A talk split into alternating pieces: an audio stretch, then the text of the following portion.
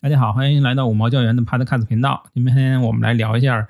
中国最具有影响力的经济学家这个高善文，他对于中国冬产行业的这样一个分析。那么高善文呢，他还是比较呃愿意说真话的啊，所以我觉得他的观点可以值得重视一下。那么他有一个基本的一个假设啊，就是说这个中国的这个过去这个房地产的这样一个呃史无前例的这样一个大行情啊，它是来自于三方面力量的共振。那么第一呢，就是这种大量的农村人口涌入城市，也就是城镇化的这样一个进程。那么第二呢，就是说城市的原有的一些老居民呢，他需要这个呃老换新，这个小换大，他想住更好的房子，这改善性需求。那么第三呢，房屋本身它有使用寿命，那么尤其是在中国，它的这个房屋使用寿命，它就是房子质量很差嘛，它不像国外啊，这个一个房子可以这个。住个五十年以上都没问题啊，甚至还有一百年以上的老房子。那中国的房子就是寿命比较短啊，它就到到年限了，它就要自然就要换新房子。那么这这三个需求呢，支撑了过去的这个二十多年的房地产的这样一个大牛市。那么现在呢，他认为这个这个整个这个趋势呢，已经接接近了一个极限了。首先呢，中国的这个地产这个房地产改革是从九八年开始的啊，九八年之前那房改之前是这个。福利分房啊啊，计划经济。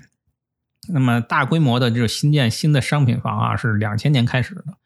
那两千年的话，你你就按照这个三十年的一个使用寿命来说，现在二零二二年啊，这个还有八年，嗯，到二零三零年就这一批两千年的房子才到寿命。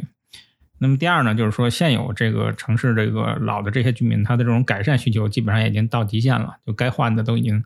换的都差不多了。那么第三呢，就是说新进入这个城市这种城镇化的这这部分人呢，还是会有一些人，就是他随着这种大学啊，就是考考完，在这个大城市上完大学以后，他留在大城市了嘛。那么或者说是从农村他考到一个哪怕说是三线城市、二线城市啊，那最后就安家落户了。那么这部分人呢，他的这个数量是稳定的，是有也是有一个这种，呃，他这个渗透率是相对相对稳定的，它不会出现一个爆发式增长了。那么在这三个假设之下呢，就实际上我们看到这个城市的这种呃人口啊人口的变化，它就跟这个房地产这个商品房销售销售销售量，它是一个相关性非常高的这样一个呃指标。那么也就是说，城市的这种人口能增加，那么商品房的这种这种销售量就它就会有一个提振。那如果呢，这个这个新增的这种这种城市人口呢，它它如果可以这个领先于这个呃这个商品房销售啊，那就意味着这个这两者的这个缺口就会把这个房价给抬上去。那么我们看到这个从这个呃这个高胜文他的研究里面能看到，他就是说这个房屋销售啊和这个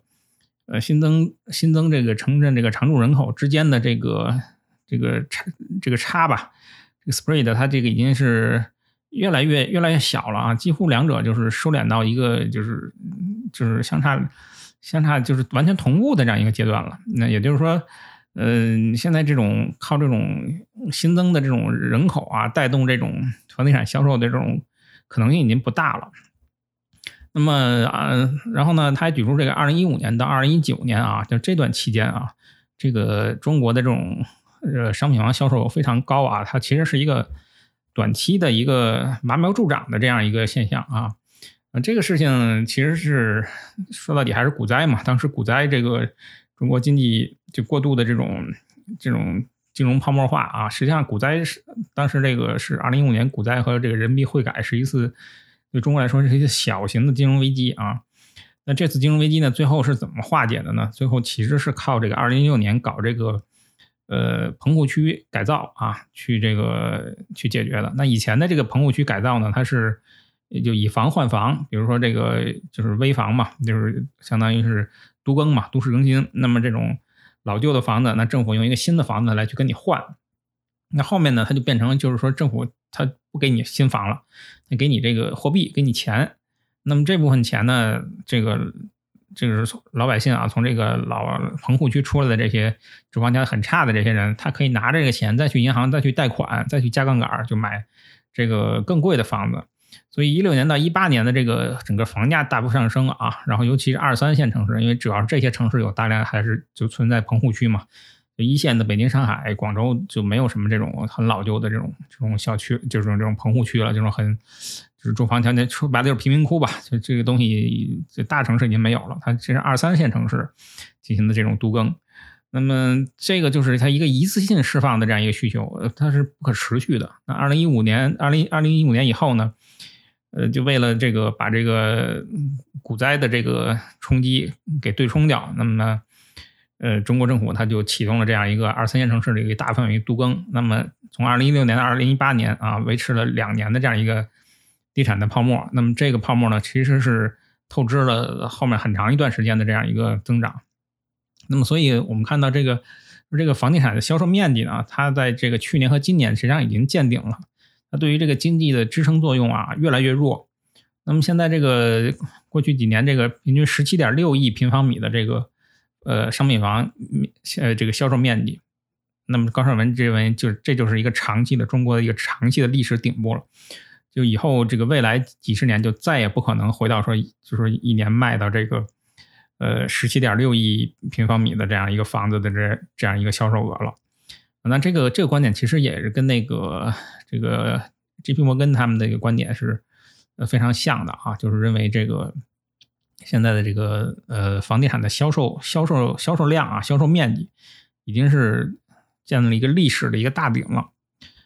那么这种情况下呢，就是说整个地产呢，它就以后可能就不再是这个，或者说是它对中国经济的这样一个支柱的这样一个作用，它就慢慢慢慢会减少。那么甚至有一天，它可能就是呃在在中国经济里，它就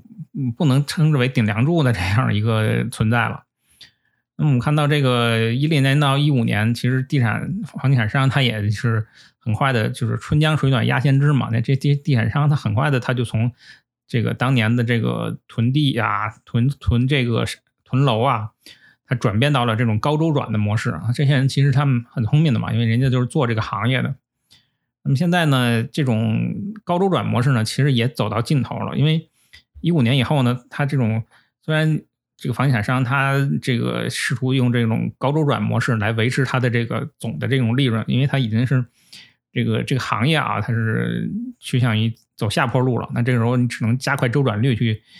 去去去提高销售额去去赚钱。但是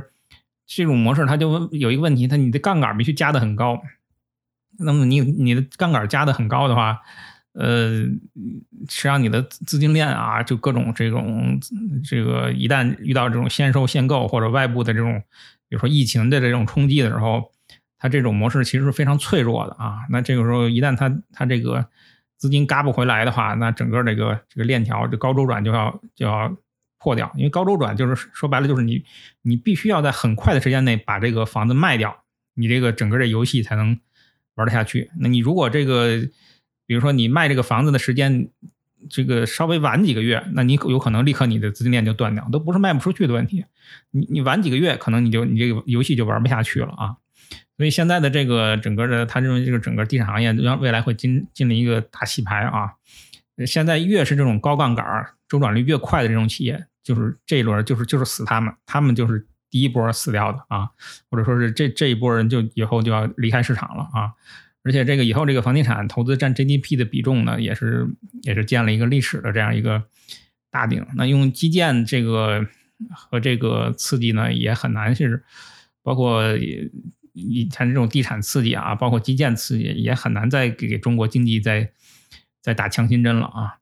啊！相对来说呢，这个整个它的报告还是对房地产行业比较看空的吧啊，这个而且很多内容。我们看到的在跟一些外资行的一些报告也是不谋而合啊。这五毛教员也比较同意他这个观点。这个地产这个东西呢，嗯，就是大家不要再想通过二十大以后啊，还有什么这个降低这个首付比例、限购啊这些东西，再让通过刺激地产让中国经济满血复活，这个可能性已经非常低了啊。好，那这就是今天的内容啊。这个欢迎大家订阅我的 Podcast 频道，拜拜。